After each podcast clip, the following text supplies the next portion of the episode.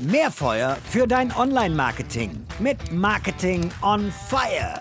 Etwa 30.000 Werbeagenturen gibt es in Deutschland. Wenn du jetzt Marketingleiterin oder Marketingleiter bist und dir überlegst, boah, wie finde ich denn jetzt unter diesen 30.000 die richtige für mein Unternehmen, dann war es eine extrem gute Idee, diese Podcast-Episode einzuschalten, denn bei mir ist heute der Oliver Klein von Cherrypicker. Er unterstützt Unternehmen genau bei dieser Frage, nämlich wie finden Sie die passende Agentur oder die Agenturen, die zu Ihren Herausforderungen passen und auch wie gestaltest du überhaupt diesen Findungsprozess? So, lieber Oliver, schön, dass du dir die Zeit genommen hast. Ja, hallo Robin. Toll, dass ich äh, dabei sein darf, weil du machst es ja schon echt lange. Kompliment erstmal für deine ganze Serie. Finde ich mega, mega toll und super, dass wir heute ein bisschen reden können. Ja, vielen Dank für die äh, schönen lobenden Worte. Wir sind selber Agentur. Wir kennen die Herausforderungen halt von der anderen Seite und wollen jetzt heute mal schauen, wie die Entscheiderinnen und Entscheider auf der Unternehmensseite da bessere Entscheidungen treffen können. So, 30.000 Agenturen gibt's in Deutschland. Ihr bei Cherrypicker pickt ja eine ganze Menge dieser Kirschen dann da raus. Wie viel von den 30.000 hast du dir denn so in den letzten Jahren mal persönlich auch angeschaut?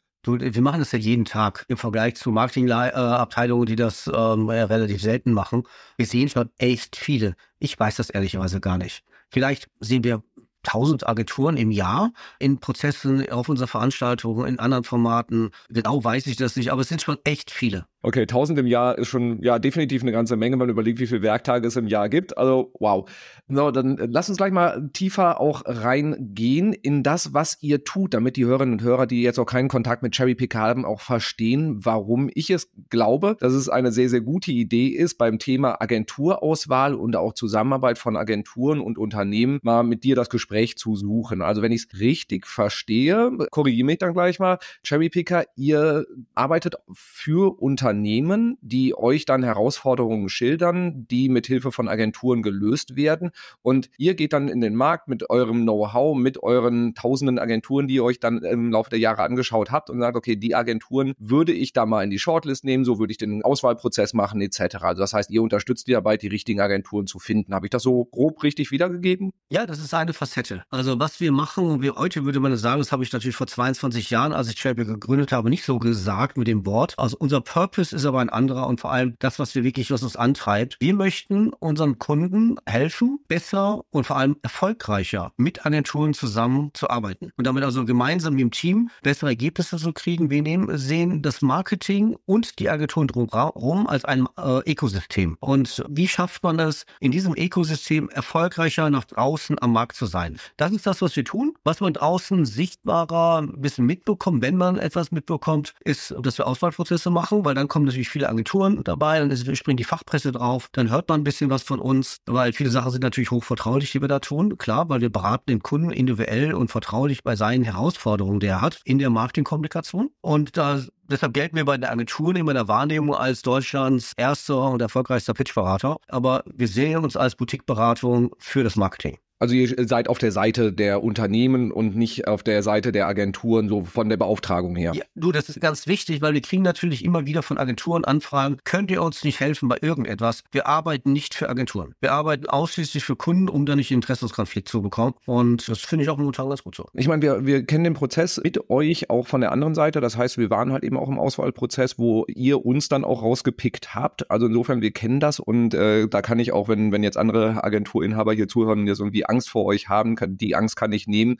Äh, tatsächlich war meine Erfahrung, dass dieser Prozess dann deutlich strukturierter, deutlich professioneller war. Also insofern, ich habe es als sehr angenehm gleichzeitig natürlich auch als herausfordernd wahrgenommen. Also das insofern, falls jetzt gerade jemand da Angst bekommt, dass Cherrypicker irgendwie böse ist, nee, also so habe ich es ja zumindest nicht wahrgenommen. Nein, ich, du, wir sind ein Team von äh, zwölf Leuten. Wir waren alle auf Kunden- oder Agenturseite, die mal oder fast alle auf Agenturseite größtenteils. Und es gilt, glaube ich, wenn man eine Beziehung stiftet oder ob sie verbessern will, beide Seiten zu sehen. Mir ist es ganz wichtig, dass Agenturen fair behandelt werden, richtig behandelt werden. Ähm, und manche Kunden meinen das auch gar nicht böse, bloß für die passiert das mal, die machen das relativ selten. Und da helfen wir ein bisschen, dass es besser funktioniert und dass es am Ende erfolgreich ist und man nicht äh, von der einen oder anderen Seite da in die Fettnäpfchen tappt. Aber Wir sind nicht böse gegenüber Agenturen und zumal wir haben auch Aufträge, da kümmern wir uns gar nicht um Agenturauswahlprozesse, sondern wir helfen, die Beziehung zwischen Kunde und Agentur zu verbessern. Also da sind wir ganz stark pro Agentur und das kannst du nur tun, wenn du beide Seiten verstehst, wenn du mit beiden Seiten redest, wenn du eine Lösung findest, äh, mit beiden Seiten zusammen, die für beide Seiten funktionieren. Natürlich werden wir Kundenseite bezahlt, aber es geht mir immer und auch meinen Kollegen immer um ein Miteinander und was können wir dafür beitragen. Also wir sind definitiv alles bloß nicht böse. Sehr schön. Ähm, ihr, ihr, macht das jetzt schon eine, eine ganze Reihe an Jahren und was, was mich jetzt als erstes interessiert, äh, weil ich nehme ja immer nur die, so diese eine Seite des Marktes wahr, Nimm, nimmst du es auch so wahr, dass sich die Zusammenarbeit, also die Herausforderung für die Unternehmen, die passende Agentur zu finden, jetzt gerade auch nochmal dramatisch erschwert hat? Also dass einfach da so ein sehr hohes Maß an Unsicherheit auch einfach ist, wie man entscheiden soll, für wen man sich entscheiden soll, ob man überhaupt äh, jemanden braucht. Also ich, ich nehme da eine sehr große Unsicherheit auf Kundenseite wahr. Wie, wie ist das bei euch? Absolut. Ab, äh, absolut. Deshalb mache ich mir um mein Geschäftsmodell auch überhaupt keine Sorgen. Kunden sind, äh, also wenn ich jetzt mal Kunden, meine ich immer auch Kund, äh, Kunden, Kundinnen und alles Mögliche. Also ich da immer unheimlich schlecht. Aber äh, ich meine jetzt Kunden, Marketingabteilung, PR-Abteilung, HR-Abteilung, was auch eine große Zielgruppe ist, Menschen, die Agenturen beauftragen. Die sind in ihrem Unternehmen, die sind äh, sehr stark eingebunden und egal wie gut sie sind, egal wie oft sie vielleicht selber mal auf Agenturseite waren, sie kennen den Agenturenmarkt nicht mehr. Ehrlich genommen kenne ich niemanden, der sich mit dem Agenturmarkt tagtäglich auseinandersetzt, außer eben jemand wie uns, der sich, äh, dessen Hauptjob das ist. Jemand auf Unternehmensseite kann den Agenturmarkt gar nicht mehr kennen. Es gab noch nie im Agenturmarkt so eine hohe Dynamik äh, wie bisher und äh, es gibt einen riesen Wanderzirkus von, äh, von Agentur zu Agentur zu Agentur. Das ist momentan so ein Zeichen der Zeit und es gibt aber auch parallel ganz viele andere Entwicklungen und eine ganz wichtige Entwicklung für mich ist, die ich so sehe, die ich beobachte, ist draußen am Markt, dass das Marketing sich extrem verändert, weil die Kommunikation sich extrem verändert.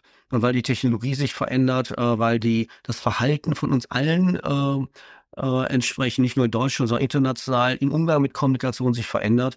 Und das Marketing äh, muss darauf eine Antwort haben und hat es nicht immer. Und da tun sich viele schwer und das sorgt für Verunsicherung. Wie das, wird das in erster Linie dadurch getrieben, dass wir auch so, so eine, sagen wir, Atomisierung von diesen Marketingkanälen haben? So äh, vor, vor äh, zehn Jahren, als so die ersten Social Media Geschichten aufkamen, da hatten wir halt eben ein Social Network. So, jetzt haben wir ge gefühlt jedes Jahr ein neues mit dazu. Ähm, das SEO, SEA, Display etc., also die ganzen Performance-Marketing-Kanäle, wo äh, die, die immer fragmentierter werden, plus halt eben alles, was es dann noch früher gab. Also ist das so der, der Haupttreiber davon? Ähm das ist ein ganz wichtiger Treiber. Nicht der, äh, vielleicht ist das sogar der Haupttreiber, dass wir einfach in der Kommunikation ähm, einfach ausgedrückt immer mehr Kanäle haben. Und ähm, jeder, der im Marketing verantwortlich ist, muss äh, natürlich überlegen, wie erreiche ich denn meine Zielgruppen wir möglichst wirkungsvoll über die Kanäle? Welcher Kanal, Kanal ist gut? Was mache ich auf dem Kanal? Wie wird der bespielt? Welche Regeln hat der? Oh, der Kanal hat seine Regeln wieder geändert. Mist. Äh, wer kann mir sagen, was der Kanal jetzt gerade jetzt macht und wie ich da am besten performen kann? Da sind die digitalen Kanäle natürlich eine, haben eine höhere Dynamik, aber es gibt auch andere Kanäle natürlich ähm, allen voraus. Es gibt äh, das ganze Thema Früher hieß das dann Event, heute heißt das äh, Live Experience. Dann gibt es äh, das ganze Thema eben TV, Out of Home und, und, und. Und es gibt also eine Unzahl ähm, und mit äh, von, von Möglichkeiten und diese Möglichkeiten nehmen jedes Jahr rapide zu. Und als Marketier musst du beurteilen können, wo gehe ich rein, wo gehe ich nicht rein, wer hilft mir denn dabei, um möglichst unabhängig ein Rat zu geben, was für mich am meisten Sinn macht. Und am schlimmsten ist es dann, wenn dann der Inhaber oder Geschäftsführer oder Vorstand um die Ecke kommt und sagt, meine Kinder haben jetzt gerade von irgendwas auf TikTok erzählt, warum sind wir da nicht? So, das ist natürlich dann der super GAU und da rennt das Marketing immer entsprechend hinterher.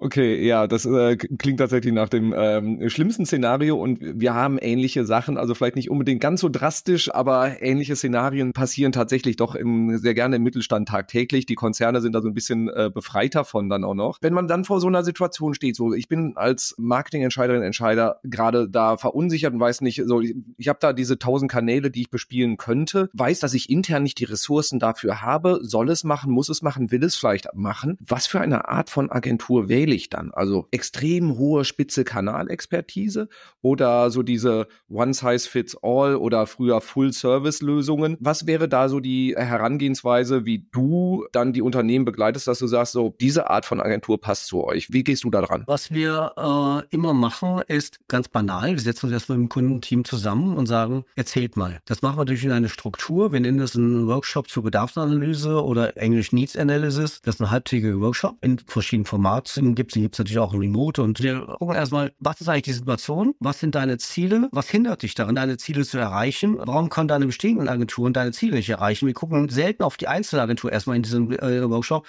und sagen, wen hast du alles und Warum könnt ihr das eigentlich nicht? Warum sitzen wir hier jetzt gerade zusammen? Hast du es probiert? Weißt du denn, was deine bestehenden Agenturen alles können? Äh, und gehen da einen Schritt weiter und sagen, okay, was brauchst du denn? Und dann, äh, davon hängt es ab, wie das Agenturportfolio beim Kunden ist. Viele Kunden haben gar kein Agenturportfolio, sondern die haben dann ein ganz mal böse Sammelsurium, sie nennen es Agenturpool. Und meistens sind die Sachen historisch gewachsen und man hat Partnerschaften in irgendeiner Form. Aber die Agenturen haben ähm, in der Anordnung keine Struktur, äh, die Rollen sind unklar und dann muss man gucken, okay, mit wem würdest du generell reden, wenn du ein großes Thema hast? Oder wenn du ein strukturelles Thema hast, wenn du äh, ein Jahreskonzept machst, hast du einen wichtigen Ansprechpartner also eine, als Agentur. Und wo gehst du hin, wenn du Spezialaufgaben hast? Und wenn er, wenn ein Kumpel sagt, ich brauche aber jemanden für das große Ganze, dann wissen wir, suchen eben eine einen Agenturpartner, der das große Ganze äh, in irgendeiner Form überblicken kann. Wenn jemand sagt, ich brauche aber eine Agentur äh, für Recruitment für die Gen Z oder was auch immer oder für, äh, für Fachkräfte, Fach- und Führungskräfte, dann brauchen wir eine ganz andere Agentur. Und das hängt eben von der jeweiligen Aufgabe ab. Und das ist eben der Schlüssel. Wir setzen uns erstmal mit dem, Kunden zusammen und besprechen, was brauchst du? Daraus entwickeln wir im selben Workshop ein Agenturprofil und aus dem Agenturprofil entwickeln wir dann mit seinen Rahmenbedingungen, wie viel Geld hast du, wie viel Zeit hast du,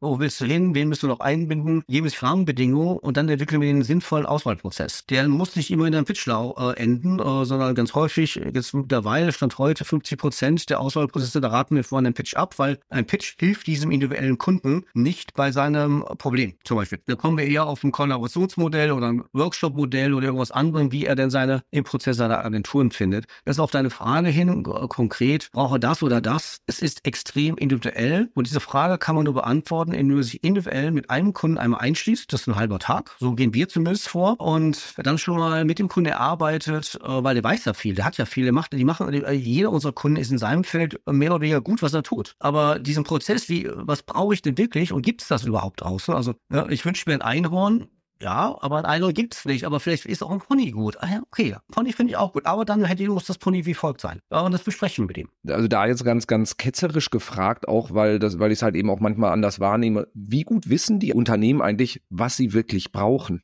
Ich glaube, also ich erlebe das viel im Austausch mit Kollegen aus Agenturen, dass viele Auswahlprozesse wahrscheinlich, äh, dass in vielen Auswahlprozessen vorher nicht genau überlegt wird, was brauche ich wirklich. Da entsteht ein Bauchgefühl, ja, ich brauche irgendwie eine Idee, ich brauche eine Kampagne, ich brauche eine Kreativagentur, ich brauche irgendwas. Äh, und dann wird irgendeine Ausschreibung gemacht äh, und dann werden viel zu viele Agenturen eingeladen oder dann wird nur mal wird vielleicht vorher für den Einkauf erstmal Preise abgefragt. Ganz großer Fehler. Äh, und dann geguckt erstmal, wer kommt überhaupt in Frage und geht mal ein bisschen weiter. Also viele äh, Kunden haben natürlich haben Bedarf in irgendeiner Form äh, und dann zu überlegen, was brauche ich wirklich, äh, was ist das Profil der Agentur, ist es überhaupt realistisch, ist es nicht realistisch. Äh, ich glaube, da tun sich viele schwer, weil, das sage ich auch vielen Agenturen, mit denen ich austausche, sage, liebe Agenturen, in Auswahlprozessen seid ihr die Profis. Ein Kunde ist immer ein Laie, weil er macht das nicht so oft. Hier zum Beispiel so eine Kennziffer, die ich gehört habe letztens, ich glaube nicht ganz, ein typischer Marketingleiter soll 1,7 Auswahlprozesse in seiner Karriere machen. Das glaube ich nicht. Ich würde mal sagen, er macht vielleicht drei oder vier oder wenn er ganz viel falsch macht, macht er fünf oder sechs, weil dann hat er eben keine äh, feste Partnerschaft, aber er macht das relativ selten und ist recht nicht immer für dasselbe Thema. Und da muss man sich natürlich da ein bisschen fragen und sagen, ist das heute alles noch zeitgemäß? Ist das Profil, was ich brauche? Gibt es das noch? Er hat viele Wünsche. Insofern ist es gut, wenn er irgendjemanden hat, der ein bisschen mit Abstand mal drauf guckt und sagt, lass uns das mal ein bisschen strukturieren. Und vielen fehlt die Zeit. Viele ähm, machen das nicht so, ja, ich mache das doch eben schon, ich kann das schon, lass uns mal eben schnell einen Pitch organisieren. Uh, und das landet dann im Agenturmarkt uh, mit den entsprechenden Konsequenzen. Du hast also gerade schon angesprochen, Pitch ist jetzt nicht unbedingt immer die präferierte Lösung, wenn ich dich da jetzt richtig verstanden habe. Hab aber auch gleichzeitig noch eine Studie von euch gesehen, die ihr, glaube ich, 2021 gemacht habt. Mit 600 Befragten war es, glaube ich, also schon auch relativ repräsentativ, wenn wir uns den, den Markt anschauen, wo wir den Peak Pitch quasi hatten, also den höchsten Stand an Pitches, der je irgendwie in Deutschland, glaube ich, gemessen worden ist. So, wie geht das zusammen? Weil, auch wenn ich mit anderen Agenturinhabern spreche, dass jetzt keiner, der irgendwie äh, jubelnd durch die Gegend rennt, wenn er äh, pitchen darf. Also. Nein, aber es ist super, dass du das, dass das bei uns auf der Website gefunden hast und ansprichst. Äh, ich bin auch sehr stolz drauf. Es gibt vier Studien über Pitch-Honorare und den Umgang mit Pitches und Co. Alle vier sind von uns und du hast die letzte von 2021, die heute immer noch gilt, gefunden. Und die 600 Agenturen, das waren glaube ich 550, die geantwortet haben. Wir haben 3000 gefragt. Und das haben 550 ungefähr, äh, habe ich jetzt so im Kopf, äh, Agenturen geantwortet. Und wie hoch denn ein angemessenes Pitch-Honorar sein sollte und noch etliche Fragen drumherum, an denen man sich orientieren kann. Da, ähm, der GWA hat in dieser Weise auch mitgemacht, das Ganze unterstützt, also Gesamtverband der Kommunikationsagenturen. Und diese Studie und soll helfen, eben äh, Agenturen oder auch Kunden zu sagen, was ist denn fair, äh, was ist angemessen. Und das ist jetzt nur eine Momentaufnahme für das Thema Pitch, weil ich glaube, eine Agentur oder mehrere Agenturen im Wettbewerb durch eine Aufgabenstellung zu jagen, äh, wo die Agenturen sehr, sehr viel Geld für, äh, bezahlen, um da, ohne dann zu beachten, dass das eigentlich schon echte Arbeit für die Agenturen ist äh, und dass sie überlegen müssen, mache ich mit, mache ich nicht mit? Und na ja, das kriege ich alles kostenlos ist, glaube ich, nicht, nicht mehr zeitgemäß, nicht angemessen, ist auf jeden Fall auch nicht respektvoll im Sinne einer zukünftigen Zusammenarbeit, vielleicht Partnerschaft, die ich ausschreibe. Und daher besetzen wir uns äh, sehr stark dafür ein und wir haben in den 22 Jahren mit wahrscheinlich über 1000 Auswahlprozessen noch nie einen gemacht, ohne dass ein Kunde Pitch-Honorare angemessen an die Agenturen zahlt. Aber es ist immer eins dieser Rumors draußen im Markt, was ist angemessen, was nicht angemessen. Und da haben wir einfach den Agenturmarkt gefragt und haben daraus ein White Paper gemacht und das ins Netz gestellt. Und für jeden, der das haben will, kann sich das angucken.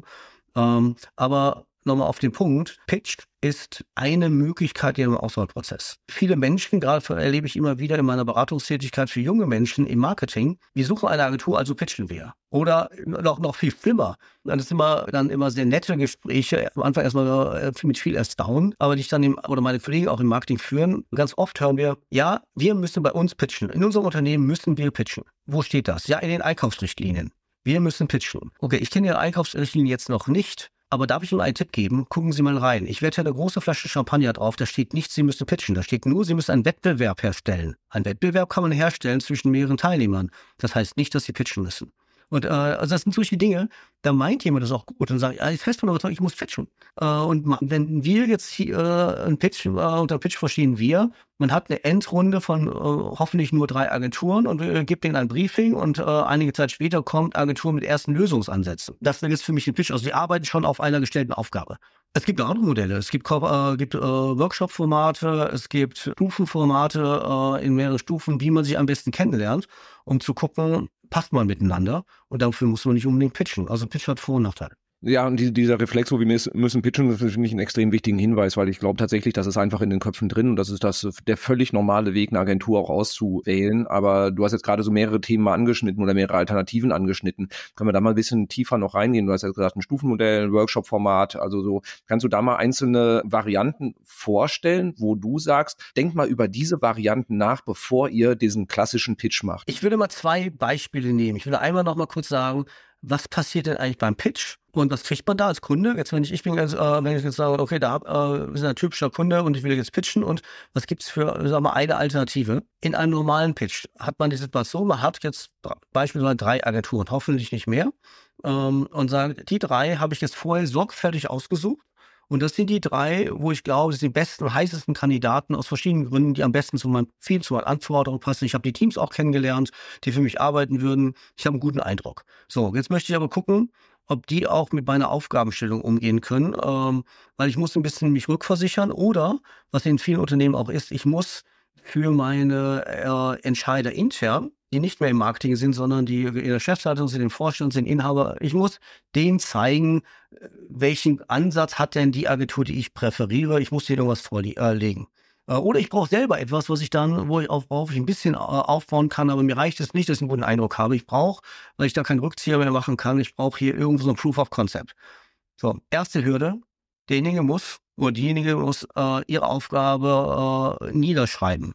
Und dann passiert Folgendes in einem typischen Pitch. Äh, man ist unter Zeitdruck, man schreibt irgendwas nieder, man äh, packt noch viel, viel Anlagen rein und das äh, Papier wird immer dicker und dicker, als man es eigentlich haben möchte. Eigentlich das beste Briefing ist idealerweise ein Bierdeckel oder eine Seite, klappt aber nie. Ähm, also wird immer größer. So, jetzt kriegt die Agentur in einem Pitch Nummer, Agentur Nummer eins kriegt dieses Briefing, man muss ihr das erzählen. Dann äh, redet man am nächsten Tag oder am selben Tag mit Agentur Nummer zwei und dann nochmal mit Agentur Nummer drei, erzählt das alles und brieft das. Schon bei der dritten ähm, gibt es da äh, Wear-out-Effekte, entsprechend bei der Vermittlung des Briefings. Gleiche Richtung beim Schulterblick. Wenn jemand dann so blöd war oder so, so unprofessionell, hat fünf Agenturen drin, äh, potenziert sich das einfach. Ähm, so, dann, was passiert denn in der Agentur? Die Agentur nimmt das Briefing entweder die Beratung oder das Planning, schreiben es doch mal um, damit die Kreation das auch versteht. Äh, also wird das Briefing erst nochmal weiter, äh, man könnte sagen, veredelt oder verschlimmbessert, je nachdem. Äh, aus irgendeinem Grund meinen Agenturen, dass ein Kunde kein Briefing schreiben kann, was die Kreation verstehen kann, also muss das nochmal umgearbeitet werden. Äh, äh, schon mal eine erste Sollbruchstelle. Dann passiert in der Agentur ein Entscheidungsprozess in lauter Stufen, äh, inhaltlich und kreativ und gestalterisch, bis irgendwann eine Lösung kommt, die man dem Kunden präsentieren möchte.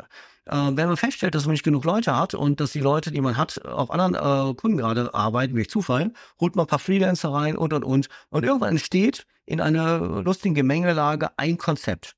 Und dann passiert das Team, was dann später für den Kunden hoffentlich arbeiten soll, oder ein anderes Team, man präsentiert die ganze Idee dem Kunden und das ist wie äh, eine Inszenierung auf einer Bühne. Der Kunde sitzt da, guckt sich das Theaterspiel an, man hat auch nicht viel Zeit, ähm, hoffentlich zwei Stunden, manchmal auch nur anderthalb Stunden, es wird irgendwas präsentiert. Ähm, der Kunde guckt ja nicht nur diese Präsentation an, sondern guckt sich dann drei Präsentationen hintereinander an und er ist total verwirrt, weil die Inhalte, Inhalte waren manchmal nicht richtig, es wurde viel falsch interpretiert ähm, und dann sagt, okay, was mache ich jetzt damit? Ja, okay, diese Idee gefällt mir irgendwie am besten. Man entscheidet am Ende plötzlich aus dem Bauch, weil es einfach viel zu komplex geworden ist und weil in diesem Prozess in der Agentur entsprechend Dinge passiert sind, wo der Kunde einfach nicht dabei war. So, und dann wird irgendwas präsentiert, dann gesagt, oh, ihr habt uns gut verstanden oder habt mich mittel verstanden oder habt mich gar nicht verstanden. Ähm, sehr geschmäcklerisch und genauso wie vor 30 Jahren oder 40 Jahren. Der Prozess hat sich fast nicht verändert, ist nur einfach komplexer geworden und die Aufgabenstellungen sind komplexer geworden. Aber ansonsten ist es ein uralter Prozess. Das ist ja das Thema Pitch. Am Ende entscheidet der Kunde dann äh, hoffentlich äh, aufgrund der Qualität, die er irgendwie versucht einzuschätzen und hoffentlich nicht aufgrund des Preises. So. Ist suboptimal, weil als Kunde weißt du nie, was du bekommst, wer hat es wirklich gemacht und dann startet mit der Agentur und plötzlich kann die Agentur das gar nicht mehr, weil irgendjemand anderes im Hintergrund hat es gemacht und nicht die Leute, die man da wirklich kriegt ist suboptimal, ist aber äh, gelebte Marktpraxis. Was kann man sonst machen? Wenn ein Kunde sagt, okay, mir ist eigentlich wichtig, dass ich den richtigen Partner finde und nicht äh, das ein fertiges Konzept, was es heute sowieso nicht mehr geben kann, ähm, dann äh, kann man doch ganz anders vorgehen. Sagen, passt auf, ihr habt im Chemistry-Meeting euch kurz kennengelernt, du hast die beste Agentur rausgesucht. Was ist denn, wenn ich mit ein, zwei oder drei Agenturen, die gut findest, mal einen Tag einschließt? Und da haben wir ein bestimmtes Format entwickelt, wo wir äh, Kundenteam und nicht einen, sondern eben das, äh, das Kernteam, äh, zum Beispiel Marketing und das Kernteam auf Agenturseite einen Tag einschließen. Wir haben eine Struktur dahinter, was sie dann an diesem Tag tun. Auf jeden Fall lernen sich kennen. Das Ganze ist eine Übung, um festzustellen, können wir zusammenarbeiten, verstehen wir uns, addiert dieses Agenturteam zu unserer Kompetenz etwas dazu, das uns weiterbringt viel schnelleres Format, viel effizienter äh, für beide Seiten. Man, die Agentur kann am Ende noch die Ergebnisse zusammenfassen wenn der Kunde es möchte, dann hat man ein bisschen was, was man zeigen kann. Aber vor allem in dem ganzen Prozess ist der Kunde aktiv. In einem Pitch-Prozess ist der Kunde relativ passiv, weil er schreibt zwar ein Briefing, aber dann macht er nichts mehr. Der Rest passiert alles in der Agentur. Ähm, er wird vielleicht beim Rebriefing oder beim Schulterblick noch ein bisschen gefragt, gefordert, aber die Aktivität vom Kunden ist relativ überschaubar. In einem Workshop-Format, egal wie man es macht, man könnte es auch sagen, man macht es drei Tage lang, wäre noch besser und geiler, aber kein Kunde nimmt sich die drei Tage. Und die vor allem drei Tage Agenturteam blocken ist auch viel Aufwand. Also ein Tag finde ich ist eine gute Größe. Weniger ist zu wenig. Ähm, kriegt man viele gute Sachen raus. Und so überlegen wir uns verschiedene Formate und immer wieder neu. Ich gucke weltweit nach anderen Formaten, was andere Berater, andere Kunden auch einsetzen und zu gucken, gibt es nicht Alternative, wie man diese Prozesse optimieren kann. Am Ende, um das Risiko einer Fehlentscheidung des Kunden zu vermeiden oder zu verringern. Vermeiden kann man es nicht, aber der Kunde sucht nur einen Partner und wir tun alles, um zu sagen, was kann man am besten machen, auch im Detail, damit die Entscheidung, die er trifft, möglichst valide und erfolgreich ist.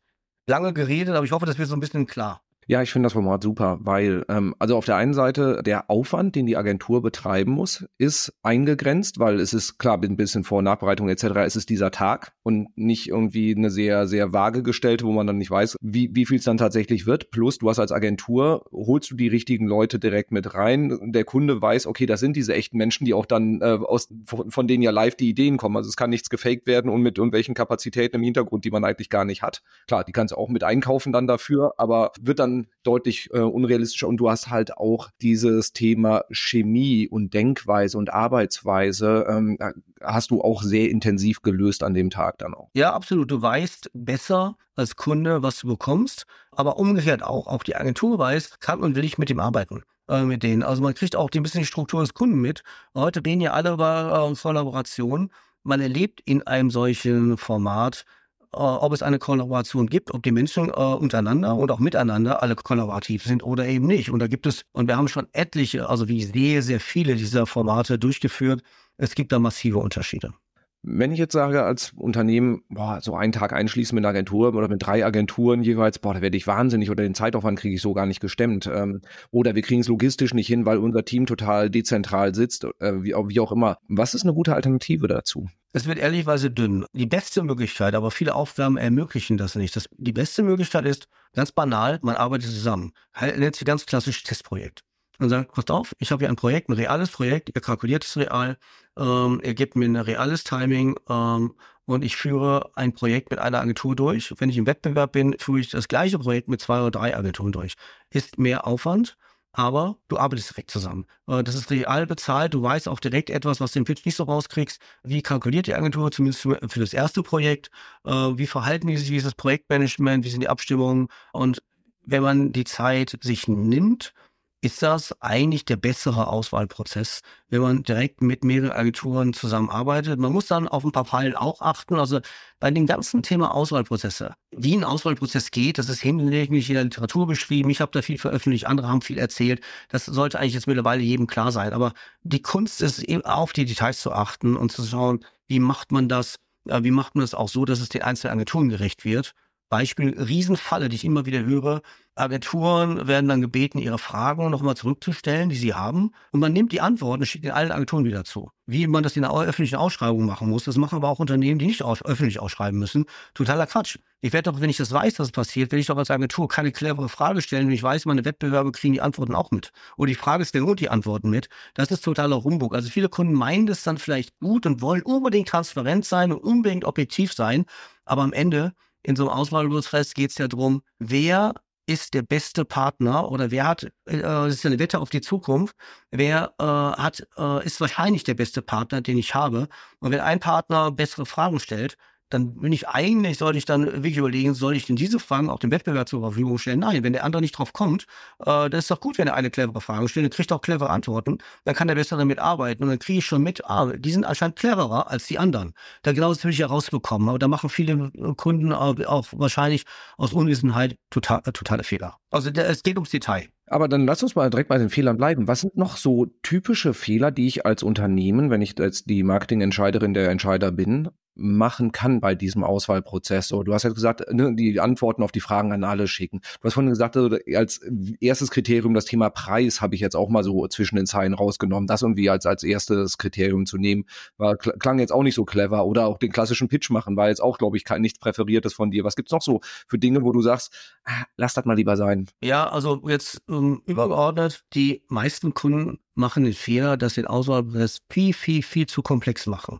Sie haben alle keine Zeit. Also für jeden Kunden auf die Marketingabteilung und die, wenn es Einkaufsabteilung gibt, auch auf die, noch mal was obendrauf. Das müssen die alle neben ihren normalen Jobs irgendwie hinkriegen. Folglich sind die alle gestresst, haben alle keine Zeit, haben alle auch nicht die Ruhe, sich darum zu kümmern. Äh, und wenn sie dann noch dazu neigen, das machen viele, ähm, in einem Prozess, zum Beispiel, wenn sie machen dann einen Pitch und nehmen dann nicht eine Testaufgabe oder eine, äh, eine verdichtete Aufgabe, sondern geben die echte Aufgabe, die es eigentlich auszuschreiben gilt packen sie mit in diesen Auswahlprozess rein, ohne das zu reduzieren. Also was wir ganz häufig machen, wenn wir über Briefings gucken, wenn es einen Pitch gibt, dann reichen wir, wenn der Kunde es uns erlaubt, und die meisten machen das und freuen sich auch drüber, streichen wir das Briefing radikal zusammen. Weil der Kunde hat natürlich die Aufgaben, die später anstehen im Kopf und nicht eine, äh, leitet daraus nicht zwingend eine Testaufgabe und eine reduzierte Aufgabe ab für den Wettbewerb.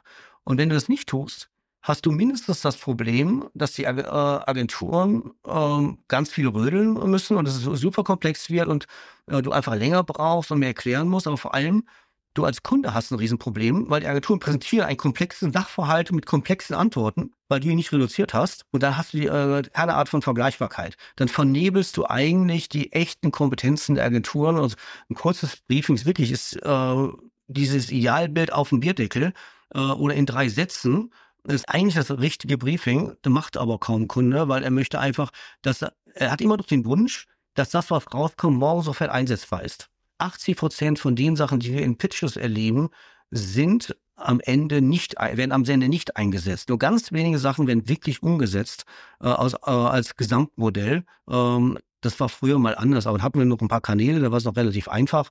Das geht heute ähm, entsprechend gar nicht mehr. Also das Thema Komplexität ist der Kardinalfehler äh, entsprechend die äh, den Agenturen machen. Und etwas anderes noch, und das ist auch ganz wichtig, was ich vorhin kurz angedeutet habe.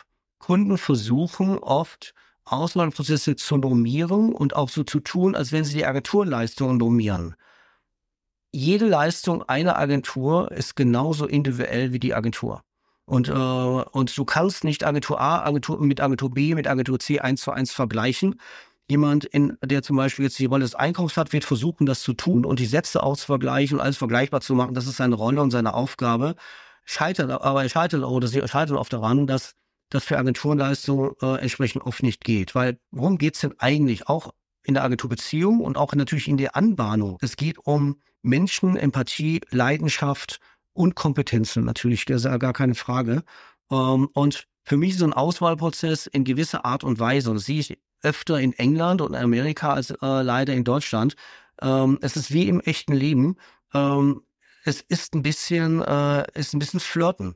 Äh, das ist ein bisschen, als wenn man, äh, so wie früher in die Kneipe geht, nicht hindern, sondern man geht in die Kneipe, man sieht Menschen, man äh, fängt an, mit irgendjemand zu flirten, äh, es passiert eine Beziehung, man schägert ein bisschen rum und am Ende überlegt man, Mensch, äh, will ich mir äh, dem, dem oder dem oder der, der oder der äh, ins Bett gehen oder will ich sogar heiraten? So, äh, und darum geht's ja auch in einem Auswahlprozess. Und diese Magie, dieses, dieses Zwischenmenschliche, diese Freiraum, dieses, hey, wir reden alle über Marketing, wir wollen Menschen begeistern. Warum machen wir verdammt nochmal teilweise einen so abgeturnt und ruhigen Auswahlprozess? Ähm, da, also da wird viel Potenzial dem Ganzen genommen, äh, in, manchmal auch in, äh, in Unkenntnis dessen, was man daraus machen könnte. Ja, sehr, sehr, spannend. Ähm, und Jetzt haben wir die ganze Zeit so ein bisschen um das goldene Kalb getanzt. Und zwar, was macht eigentlich die gute Agentur aus? Also jetzt habe ich den Prozess definiert etc. So nach welchen Kriterien definiere ich dann jetzt wirklich? Welche Kriterien sind die entscheidenden, auf die ich achten muss, um die passende Agentur zu finden? Und da noch drüber geordnet, was macht eigentlich eine gute Agentur aus? Wir können jetzt ganz viele fachliche Dinge einmal runterrattern und die sind und dann nochmal um die Kompetenzen eines bestimmten Anforderungen eines bestimmten Unternehmens äh, addieren am Ende macht die gute Agentur aus, dass sie, und das klingt echt banal, dass sie mit kreativen Ideen Businessprobleme ihrer Kunden löst. Also die Agentur muss kreativ sein. Kreativ heißt aber nicht verrückt und heißt nicht einfach nur so out of the blue, sondern sie muss etwas anderes noch können. Sie muss in der Lage sein, äh, den Markt zu analysieren, äh, die äh, gucken, was äh, kann der Kunde, was äh, kann der, macht der Wettbewerb, was sind die Insights am Markt und wie kann ich und auf welchen Anknüpfungspunkten kann ich denn ähm, entsprechende Idee setzen, nennt sie Agentur, nennt es oft Strategie äh, oder eben Planning. Äh, das muss der Agentur, gute Agentur können und darauf dann basierende Ideen aufsetzen für den Kunden, die wirken. Das ist so banal, das hat sich doch auch nie geändert und ich glaube auch mit, ähm, mit der Einführung von ChatGPT oder insgesamt AI wird sich das auch nicht ändern, weil am Ende muss es immer noch Menschen geben, sagen, ich glaube, dass wir mit so einer Idee Menschen begeistern. Die Technik hilft. Die Technik heute kann auch vieles beschleunigen, mehr Inspiration geben, Ideen reingeben. Ähm, ich weiß nicht aber, ob sie kreative Lösungen entwickeln kann, die Menschen final begeistern. Ich glaube, da braucht es immer noch den menschlichen Faktor. Äh, auch, äh, und das in einer Agentur von Menschen, die tagtäglich Ideen für viele Kunden äh, entwickeln und, und darauf trainiert sind, in kurzer Zeit neue Ideen zu entwickeln. So ein solches Modell ist einzigartig als Geschäftsmodell in einer Agentur. Die meisten Kunden, die ich kenne, die versucht haben, mal sowas nachzubauen, sind kläglich gescheitert. Äh, das Modell Agenturen ist toll, wenn eine Agentur sagt, ich kann wirklich kreativ sein im Sinne meiner Kunden, so wie die Kunden das zulassen. Und ich kann auch Kunden überzeugen, dass diese kreative Idee wirkungsvoller ist. Ich meine, wir hatten diese Woche ähm, äh, in Leipzig äh, wieder die Effis. Äh, wir haben tolle Ide äh, Ideen gesehen. und das sind, äh, und das sind nicht Ideen, die einfach toll sind, das sind Ideen, die effizient sind, die wirken. Äh, und darum geht es. Das ist unser Job oder unser aller Job in unserer Industrie. Das ist die Job des Marketingleiters oder der Marketingleitung, der Leiterin. Äh, und, das ist der Job der Agentur. Eine gute Agentur muss genau das schaffen. Dem Kunden helfen, mittels Ideen Menschen zu begeistern im Sinne der Zielsetzung. Ich bin ein großer Fan von David Ogilvy. Ich habe viel von ihm gelesen und da fällt mir ein Zitat gerade äh, siedend heiß ein. If it doesn't sell, it's not creative. So, und ähm, das trifft, glaube ich, ganz gut. So kreative Ideen müssen nicht bunt und wild sein, sondern im Endeffekt müssen sie die Business-Ziele, die Business-Probleme des Kunden lösen. Und das ist ja meistens äh, irgendwas mit Vertrieb. Am Ende ja. Ich glaube auch, diese irgendwann mal die Aufteilung zwischen Marketing und Vertrieb ist eigentlich falsch. Äh, dass Vertrieb dann Key Account ist und sagt, ich muss diesen oder diesen Handelskunden hier oder diesen Kunden, den ich habe, Großkunden, den muss ich betreuen, um den kümmern, alles gut. Aber ich glaube, Marketing ist Vertrieb und Vertrieb ist Marketing. Und da ist die Rolle des Marketings, das ist sogar noch mehr. Ich glaube, Marketing in Zukunft ist Innovation und äh, Motivator und Antreiber des gesamten Unternehmens. Weil wo soll es sonst herkommen? Also finde find ich, finde find ich einen extrem wichtigen Punkt halt eben auch, ähm, was bei dieser Agenturauswahl auch entsprechend einfach berücksichtigt werden muss. Traue ich der Agentur zu, dass sie mir hilft, meine Ziele zu erreichen, weil dafür äh, holst du dir die Agentur ja rein und nicht einfach nur, damit sie dich mit bunten Ideen äh, bespaßt. Aber das hast du super gesagt, weil das ist genau das, was wir tun in Auswahlprozessen. Am Ende, welchem Agenturteam, welcher Agentur, in welcher Konstellation vertraut der Kunde am meisten? Und ist es ein Pitch, ist es ein Workshop, ist es ein Testprojekt? Ehrlich, am Ende abhängig davon, was äh, am besten zu dem Kunden und seiner Struktur und seinen Entscheidungswegen passt, woran glaubt, dass äh, Marketing, mit wem kann man diesen Weg am besten gehen? Wo hat man die meisten Chancen? Darum geht's. So, das war jetzt ein wilder Galopp durch das ganze Thema Agenturauswahl. Eigentlich wollte ich mit dir auch noch darüber gesprochen haben, wie sorgt man eigentlich dafür, dass die Zusammenarbeit von Agenturen und Kunden besser wird? Also wie sorge ich dafür, dass ich eigentlich gar keine neue Agentur suchen will? Wie, wo sind die Bruchstellen eigentlich, wann ein Unternehmen auf die Idee kommt, eine neue Agentur zu suchen? Aber wollen den Zeitrahmen hier nicht überstrapazieren, sondern ich muss dich irgendwann einfach nochmal in deinen Kalender irgendwo eine Lücke reinfinden, wo wir genau dieses Thema nochmal durch spielen. Ich fasse mal kurz zusammen, was ich jetzt so mitgenommen habe.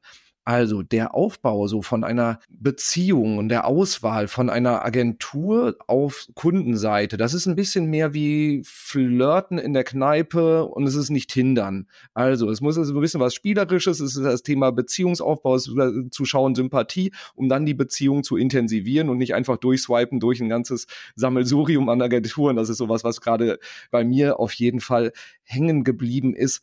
Die Grundsituation ist so, dass Unternehmen gerade vor großen Herausforderungen stehen. Es ist diese, diese Fragmentierung der, der Kanäle. Es ist immer schwerer, Entscheidungen auch zu treffen. Was mache ich, was mache ich auch nicht? In welche Kanäle gehe ich rein? In welche Kanäle gehe ich nicht rein? Wo brauche ich eine Spezialagentur mit einem extremen Spitzenwissen? Wo kann mir eine etwas breiter aufgestellte Agentur auch helfen? Also so welche Fähigkeiten brauche ich überhaupt dabei? Das ist für Unternehmen gerade eine sehr große Herausforderung, wie du es schilderst. Und so nehme ich es auch im, im Markt wahr. Bei dem Auswahlprozess als erstes mal schauen, für sich selber genau klären, was brauche ich eigentlich? Was suche ich eigentlich? Welches Problem muss gelöst werden? Welche Probleme, für welche Probleme habe ich vielleicht schon Lösungen in meinem Agenturportfolio, Agenturpool, nenn's wie du es willst. Also wo habe ich dann vielleicht schon die passenden Problemlöser und wofür brauche ich vielleicht neue, wo meine bestehenden Agenturen, Dienstleister das einfach nicht lösen können. Der klassische Pitch, so hast du jetzt äh, sehr gut auch äh, wiedergegeben, Oliver, ist nicht unbedingt des Rätsels Lösung, weil es einfach ein Prozess ist, der 30 Jahre alt ist und äh, oder noch älter und nicht zu den äh, aktuellen Herausforderungen passt. Wenn ihr trotzdem pitchen wollt, macht es. Schaut euch die Studie an, die ähm, äh, Jerry Picker dazu veröffentlicht hat. Ich packe die auf jeden Fall in die Show Notes mit rein. Und denkt dran, zahlt den Agenturen ein angemessenes Pitch-Honorar. Das ist die Basis dafür, dass man einfach eine partnerschaftliche Zusammenarbeit hat. Statt Pitch denkt mal drüber nach, einen Workshop zu machen. Also äh, schließt euch einen Tag mit den verantwortlichen Personen in der Agentur und eurem ähm, Team aus den entscheidenden Personen zusammen ein. Erarbeitet eine echte Lösung, schaut einfach, wie die Chemie passt, guckt, wie gearbeitet wird und lernt euch darüber kennen. Oder alternativ, wenn das nicht funktioniert, echte Testprojekte, gerne auch zwei Agenturen, drei pa Agenturen parallel an einem Projekt arbeiten äh, lassen, fair bezahlt, faires Timing, um dann einfach zu gucken, wo fühlt ihr euch am besten. Weil darum geht es am Ende. Ähm, ihr müsst die Agentur finden, von der ihr das Gefühl habt, dass sie eure Business-Ziele am besten für euch löst und achtet genau darauf. Hat die Agentur die Kompetenz, die Business-Probleme, die Business-Ziele, die ihr habt, euch dabei zu unterstützen, sie zu erreichen, beziehungsweise die Probleme zu lösen. Und eine gute Agentur ist dazu in der Lage, sie kann Strategie, sie kann auch die Umsetzung, sie hat Ideen, wie man Probleme löst. So. Und wenn ihr das alles berücksichtigt habt, dann seid ihr, wenn ich das jetzt alles richtig wiedergegeben habe, in der Lage, ähm, die perfekten Agenturen für die äh, Lösung eurer Herausforderungen zu finden. So, Oliver, was habe ich vergessen? Nein, du hast das, äh, Robby, erstmal ein Riesenkompliment. Du hast das megamäßig in affenartiger Zeit, wenn ich so sagen darf, zusammengefasst. Äh, wirklich super, super, super. Das ist so wie bei Herzblatt früher oder so. Wo wir nur beim Tindern wären. Nee, sehr schön. Ähm, weil es ist ein extrem wichtiges Thema. Ich nehme selber, wir kriegen es ja auch nicht tagtäglich zum Glück mit, aber wir kriegen mit, wie schwer das für Unternehmen ist. Ich verstehe das auch. Wir sitzen halt auf der anderen Seite ganz oft und würden uns auch freuen, wenn da einfach ähm, dieses Know-how, was bei euch da ist, was wir jetzt auch hier in den Podcast reingequetscht haben, ähm, wenn das einfach genutzt wird, damit die Auswahl besser passt und ähm, ja auch die, dieser Auswahlprozess effizienter ist weil da geht auch, wird sehr, sehr viel Arbeitszeit auf beiden Seiten vernichtet, die man sich, glaube ich, sparen könnte und auch sehr viel Nerven gelassen. Und ähm, ich glaube, du hast mit, mit dem ganzen Input da einen Beitrag geleistet, dass das demnächst besser wird. So. Also, wer mehr über Cherry Picker und die Arbeit erfahren will, ich packe ganz viele Links in die Show Notes auch ähm, dann zu deinem LinkedIn-Profil. Es lohnt sich auf jeden Fall, dem Oliver da auch zu folgen, weil Cherry Picker macht eine ganze Menge auch im Markt, um genau diese, diese Schnittstelle Agentur und Kunden, dass es da besser läuft. Und ähm, das, es lohnt sich, das auf jeden Fall zu verfolgen und auch mal ähm, zu schauen, was denn da alles getan wird. Und auch dann den Link zu deinem LinkedIn-Profil packe ich alles rein und dann kann man mit dir, glaube ich, auch, auch problemlos Kontakt aufnehmen, wenn man auf Unternehmensseite sitzt und sich denkt so, wow, große Herausforderung, da brauche ich Hilfe bei. Ja, super, unbedingt. Also wenn jemand, äh, dafür sind wir ja da, wenn jemand sagt, ich habe hier ein Thema, ähm, ich brauche nur eine, eine, eine außenstehende Meinung, einfach melden. Wunderbar. So, Oliver, dann danke ich dir für deine Zeit. Danke für all die Einblicke, die äh, ja vielen Perspektiven und Ideen und konkreten Tipps halt eben auch. Das ist, äh, glaube ich, für alle Beteiligten jetzt sehr, sehr wertvoll gewesen. Und ähm, wünsche dir, liebe Hörerinnen, liebe Hörer, viel Spaß bei der Umsetzung. Und ich verspreche dir auch, ich bleibe dran, den Oliver auch für das Thema Beziehungen, Kitten und Pflegen äh, nochmal ans Mikrofon zu holen. Dann nicht vergessen, Podcast abonnieren und auch gerne mit fünf Sternen bewerten. Und dann hören wir uns in der nächsten Woche wieder. Ich sage danke und bis bald. Ciao, ciao.